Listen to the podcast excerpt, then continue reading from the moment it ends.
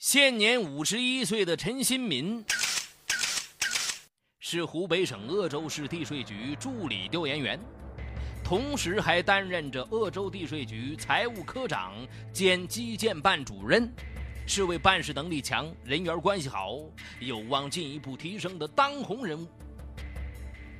二零零一年十二月，鄂州市地税局办公大楼门前呢，需要一对石狮子。领导指定陈新民带领两位同事一起前往福建省石狮市去选购。事情顺利办完之后，一位同事提出来了：“哎呀，出来一趟不容易，不如顺便找个城市玩玩。”看着两个同事渴望的目光，再加上心情舒畅，陈新民很爽快的答应了：“啊，中啊！”他们当即买了三张飞往海滨城市大连的飞机票。当晚，他们去看了大连的夜景，美丽的夜色让两个小伙子惊叹不已呀。陈新民觉得很好笑，兴致盎然地把他们领到了一家豪华大歌厅唱起歌来。就在陈新民等人落座不久。从门外走进来两位身材高挑、气质高雅的女孩子，而最抢眼的，她们身上穿着的那套空姐服，立刻吸引了所有正在歌厅里唱歌的人的目光啊！空姐为什么会在这儿啊？正当许多人感到纳闷的时候，吧台里面一位领班拿着话筒，激动地解释着。各位女士、先生们、新老朋友们，刚才进来的两位小姐是航空公司的空姐，她们是刚从飞机上下来的啊，是专门来娱乐的。今天呢，两位佳丽的光临，让我们歌厅蓬荜生辉。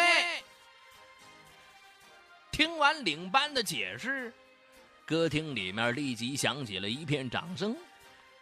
两位空姐一边向歌厅里的人微笑致意，一边落落大方地坐在陈新民隔壁的包间里。哎，眼看两个漂亮小姐与自己近在咫尺，陈新民的心砰砰乱跳，有些坐不住了，但又怕前去搭讪显得太冒失。就在陈新民犹豫不决的时候，坐在离空姐较远处的男士们却争先恐后的往包厢里面跑，有的给他们送饮料，有的请他们跳舞，还有的请他们唱男女生二重唱。陈新民原以为两位空姐不会接受，但是没想到他们不仅来者不拒，而且还表现出很高兴、很投入的样子。陈新民看在眼里，喜在心头。等一曲终了，他也大着胆子走过去，儒雅的做了一个邀请的动作。坐在边上的一位空姐立即站起来，微笑着把右手伸给了他。此时的陈新民已经四十七岁了，但是因为保养的比较好，呃，所以看上去似乎只有三十多岁的样子。美人在怀，又如此柔和的气氛，让陈新民有一种说不出来的陶醉感。他搜肠刮肚的寻找着一切跟温文儒雅有关系的词儿，不失时机的与怀里这个小美人交谈着。看到自己的谈吐引来姑娘惊艳的目光，陈新民觉得浑身轻飘飘的。回到座位上以后。陈一民不失绅士风度的，请女孩留下联系方式，女孩爽快的答应了。通过介绍，陈新民很快知道了女孩的基本情况，名叫罗娜，一九八一年出生，家住在哈尔滨，身高一米七二的她，在一家航空公司当空姐儿已经两年了。陈新民也告诉了罗娜自己的真实姓名。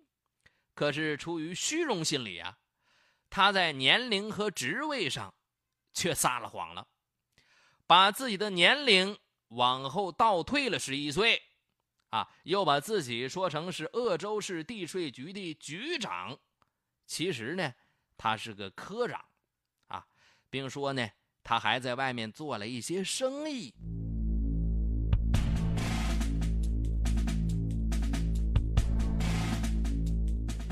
果然呢，这不俗的身份引来了罗娜甜甜的微笑。她像一个不谙世事的小女生似的，不停的向陈新民问这问那。而陈新民此时早忘了还有两个同事在等着他，他索性让服务员拿了一瓶上好的洋酒，与罗娜和他的朋友，啊，浅酌起来了。三个人一起推杯换盏，谈笑风生。酒干曲尽之后，陈新民借着微微的醉意，把自己登记的宾馆房间号告诉了罗娜，并试探着邀请罗娜到他的房间来玩儿此时的陈新民呢，其实并没有真的醉。作为男人，他还是相当懂得女人的心理的。这次投石问路虽然有点冒昧，但如果罗娜来了，说明她还有一定的魅力；如果没来呢，那也无所谓。当晚十二点，就在陈新民感觉没有希望了，准备入睡的时候，突然，他的门铃叮咚响了起来。他来了，陈新民喜出望外呀。没来得及穿鞋，就跳下床去开门迎接。门外的罗娜已换下那身空姐服，穿了件雍容华贵的黑色裘皮大衣，一进门就甜甜的叫了陈新民一声“大哥”。陈新民浑身都被叫得酥软了。嘿呦，这小声，他什么都没说，立刻把门关好。经过陈新民一番老道的挑逗之后。两人心照不宣的滚落到了床上。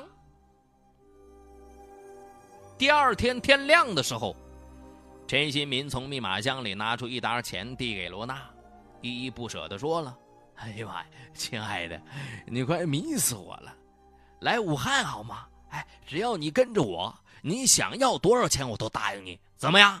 考虑考虑。”罗娜没有马上回答陈新民。他一边笑着接过钱，一边温柔的抚摸着陈新民的耳朵，两个人再次陷入新一轮的疯狂里面。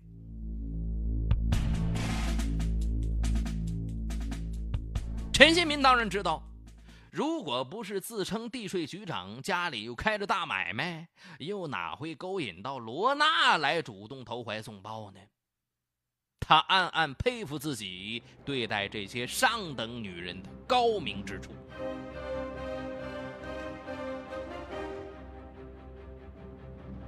一个星期后，罗娜果真来到了武汉。接到电话，陈新民欣喜若狂啊！他没想到这段艳遇还会继续，于是当即以到武汉办事为名，陪着罗娜玩了一个星期。为显示出自己的身份，陈新民一咬牙，带着罗娜住进了最高级的宾馆，吃最贵的海鲜，把罗娜哄的是千依百顺、眉开眼笑啊！临别的时候，给罗娜买什么样的礼物，让陈新民犯了愁了。这些天吃的、喝的、玩的、乐的，全都是他的私房钱。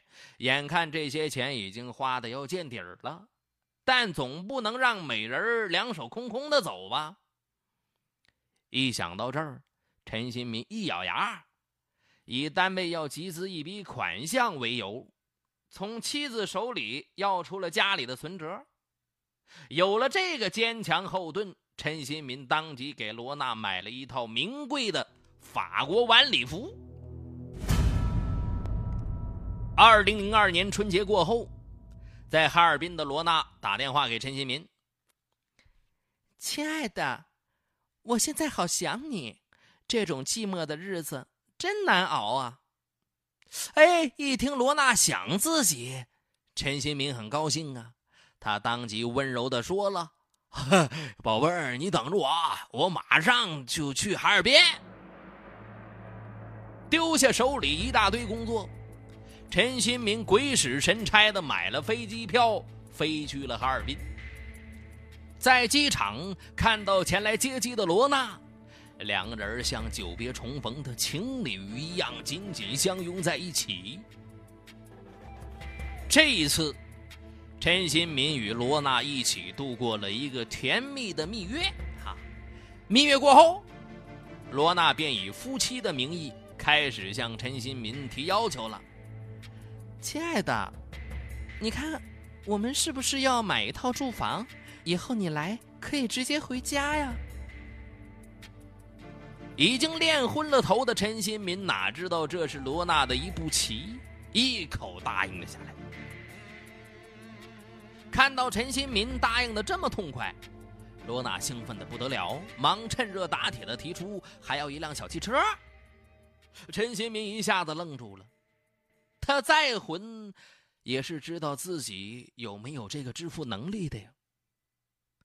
看到陈新民沉吟不语，罗娜有些不高兴了。哼，还说爱我呢，这点钱都不肯出。宝贝儿，不是的，我在想给你买什么车呢？看到罗娜生气，陈新民忙不迭的解释着。听到如此解释，罗娜才转怒为喜。可是，面对罗娜的奢华要求，陈新明心里却愁得不得了啊！这一张口就是几十万，到哪里去弄啊？其实啊，虽说陈新民是地税局财务科长，并享受副县级待遇，但他的月工资总和却不到两千元。而此时，他的妻子已经下岗，两个女儿，一个上大一，一个刚上初中，一家四口人的全部生活、学习费用，全都背负在他身上。陈新民自知家庭的担子重大，但又不忍心让送到口边的天鹅肉就这么溜掉。陈新民左思右想之后，终于把目光放到了单位的。银行还贷款上，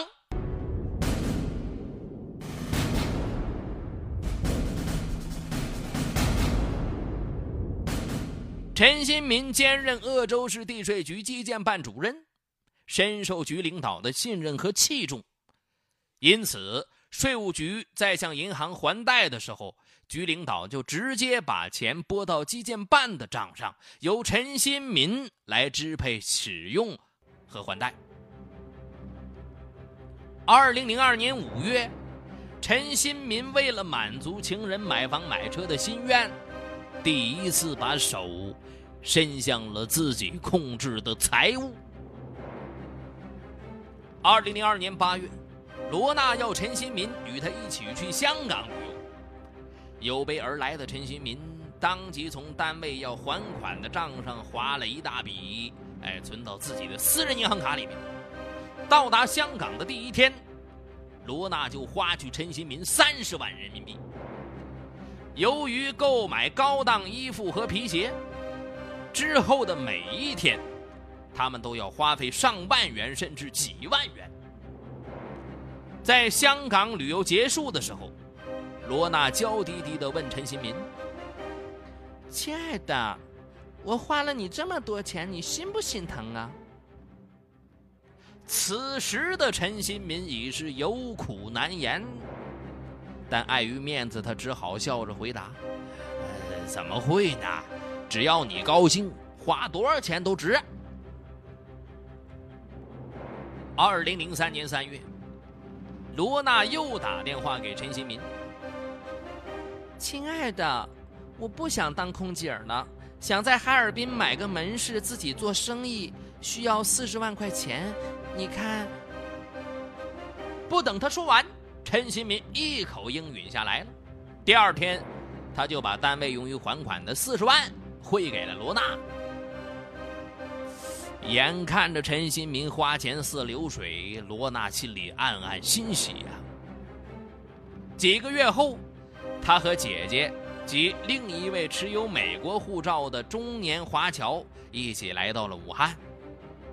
通过罗娜介绍，陈新民知道这个男的姓刘，啊，原来是罗娜的姐夫。这刘某自称想在国内搞一个垃圾处理项目，希望能够与陈新民合作，双方各投资三十万，利润对半分成。可能是债多了不愁，虱子多了不怕咬。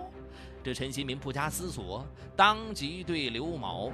许下承诺，并与刘某签订了合作协议了，并很快把三十万资金汇到了刘某指定的账号上。不久，经刘某介绍，陈新民又认识了香港人程先生，程先生又把他转介绍给了日本人九保。程先生及九保对陈新民说了：“啊。”他们正在搞一个在日本融资的大项目，由菲律宾总统的私生子用三百吨黄金做担保。如果陈新民愿意投资入股，并先期垫付五十万启动资金的话，事成之后将会得到一千万元的回报。此时的陈新民早已是负债累累了，为了罗娜，他不仅花去了家中二十多年的积蓄。挪用了上百万元的公款，还向亲戚好友索借了数十万元。一想到反正已经有这么大的窟窿了，既然已经失邪了，何不下水游个泳呢？兴许真的搞成了，不仅可以偿还所有的旧款，余下的几百万，哎，也够他与罗娜潇洒享用好多年了。有了这种想法之后，陈新民毅然决定投资。眼看事情成了，罗娜的姐姐提出，不如一起到东南亚一带旅游一趟。罗娜立即拍手赞成啊！看到情人兴奋的拍手称快，陈新民无奈，又拿出将近二十万，作为罗娜和她姐姐以及刘某等人一起到东南亚旅游的费用支出。从二零零一年十二月认识罗娜起，到二零零四年五月的两年半，陈新民先后因为罗娜而花去了二百三十万元，这还不包括他与罗娜见面的花销。陈新民被罗娜牵着鼻子走，但他自己却毫无知觉。他给罗娜的四十万，其实罗娜根本没有用来买门面，更没有开店做什么生意，他依旧在做他令人羡慕的空姐儿。而陈新民投资给罗娜未来姐夫的三十万，刘某也没有给他寄来一份垃圾处理设备的照片，更谈不上具体的实施方案。至于投资给香港程先生与日本人久保的五十万元融资，则完全是肉包子打狗，有去无回。一直在等着回报的陈新民，却始终把这些投资当成是救命稻草。二零零四年六月，陈新民先后给刘某、程先生和九保打电话询问投资进展情况。没想到以上三人的手机均告停机，他这才察觉到问题的严重性，赶紧给罗娜打电话询问。但罗娜对刘某等三人的下落也是一概不知。陈新民慌了，忙问：“啊，那刘某不是你姐夫吗？”“嗨，这年头哪有什么姐夫不姐夫的？”他是我姐姐的情人，拿了你的钱以后就回美国去了，就连我姐姐都被一脚给蹬了。嘿，听了罗娜的这番话，陈新民顿时眼前一黑。他万万没有想到，一向以精明能干著称的他，这回竟栽倒在一个比自己小近三十岁的女孩身上了。知道自己上当受骗了。也明白前程将因此而毁于一旦，还要背上法律的责任。懊悔中的陈新民不声不响地回家拿了点换洗衣服和几千块钱，悄悄地离开了家，离开了妻子女儿，离开了他打拼二十余年的地税局及朝夕相处的同事们。陈新民的不辞而别引起了鄂州市地税局领导的高度重视，他们立即组织人力进行查账。令所有人大吃一惊的是。一向被干部职工认为办事能力强、人际关系好、有望提拔当局领导的陈新民，在短短两年多的时间里，竟然挪用了公款一百多万。陈新民挪用公款干什么呢？他现在到哪里去了呢？地税局的干部职工百思不得其解，于是向鄂州市人民检察院报了案。陈新民出逃的第一站是哈尔滨，他要找罗娜，问他为什么要这样害他。可当他找到罗娜的时候，罗娜的一句回答让他哑口无言。啊，我并不知道你用的是公款呢。你不是说你是局长、老板吗？你不是说只要我高兴，要多少钱你都给我多少钱吗？原来你是穷光蛋呐！穷光蛋还来找我干什么呀？嘿，陈新民气得吐血呀！他真想一怒之下杀了罗娜，但他最终还是理智的控制住了自己的情绪。二零零五年五月。疲惫不堪的陈新民自知再也躲藏不过了，于是来到咸宁的岳母家，并从咸宁打电话给妻子，向妻子坦白了自己挪用公款的原因，希望妻子原谅他。他说他已经跑累了，再也跑不动了。他叫妻子将他的地址告诉检察机关。他说他绝对不会再跑了，叫检察机关派人来咸宁逮捕他。陈新民就这样束手就擒了。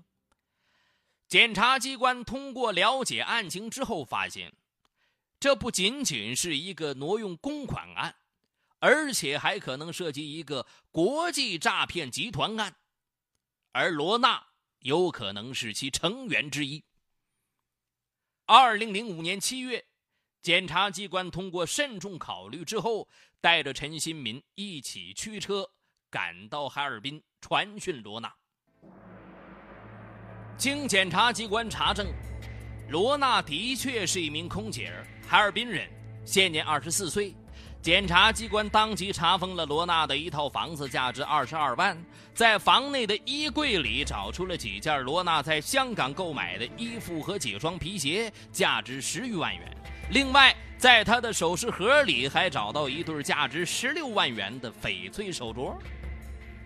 经过检察机关多方努力，共计从罗娜处追回赃款赃物总价值六十五万元，但被其他国际骗子骗走的钱财却无法追回了。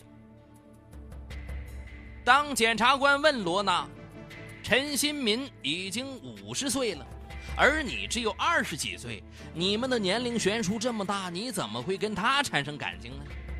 罗娜的回答让陈新民是痛彻心扉呀！哼，我怎么可能与他产生感情呢？他看中的是我的年轻貌美，而我看中的就是他口袋里的钱。在我们这个圈子里，有不少女孩都是这样做的。检察机关最终调查的结果表明，没有证据证明罗娜参与了诈骗，对他免于刑事追究。二零零五年十二月中旬。鄂州市检察院以挪用公款一百九十五万元的罪名，将陈新民推上了被告席。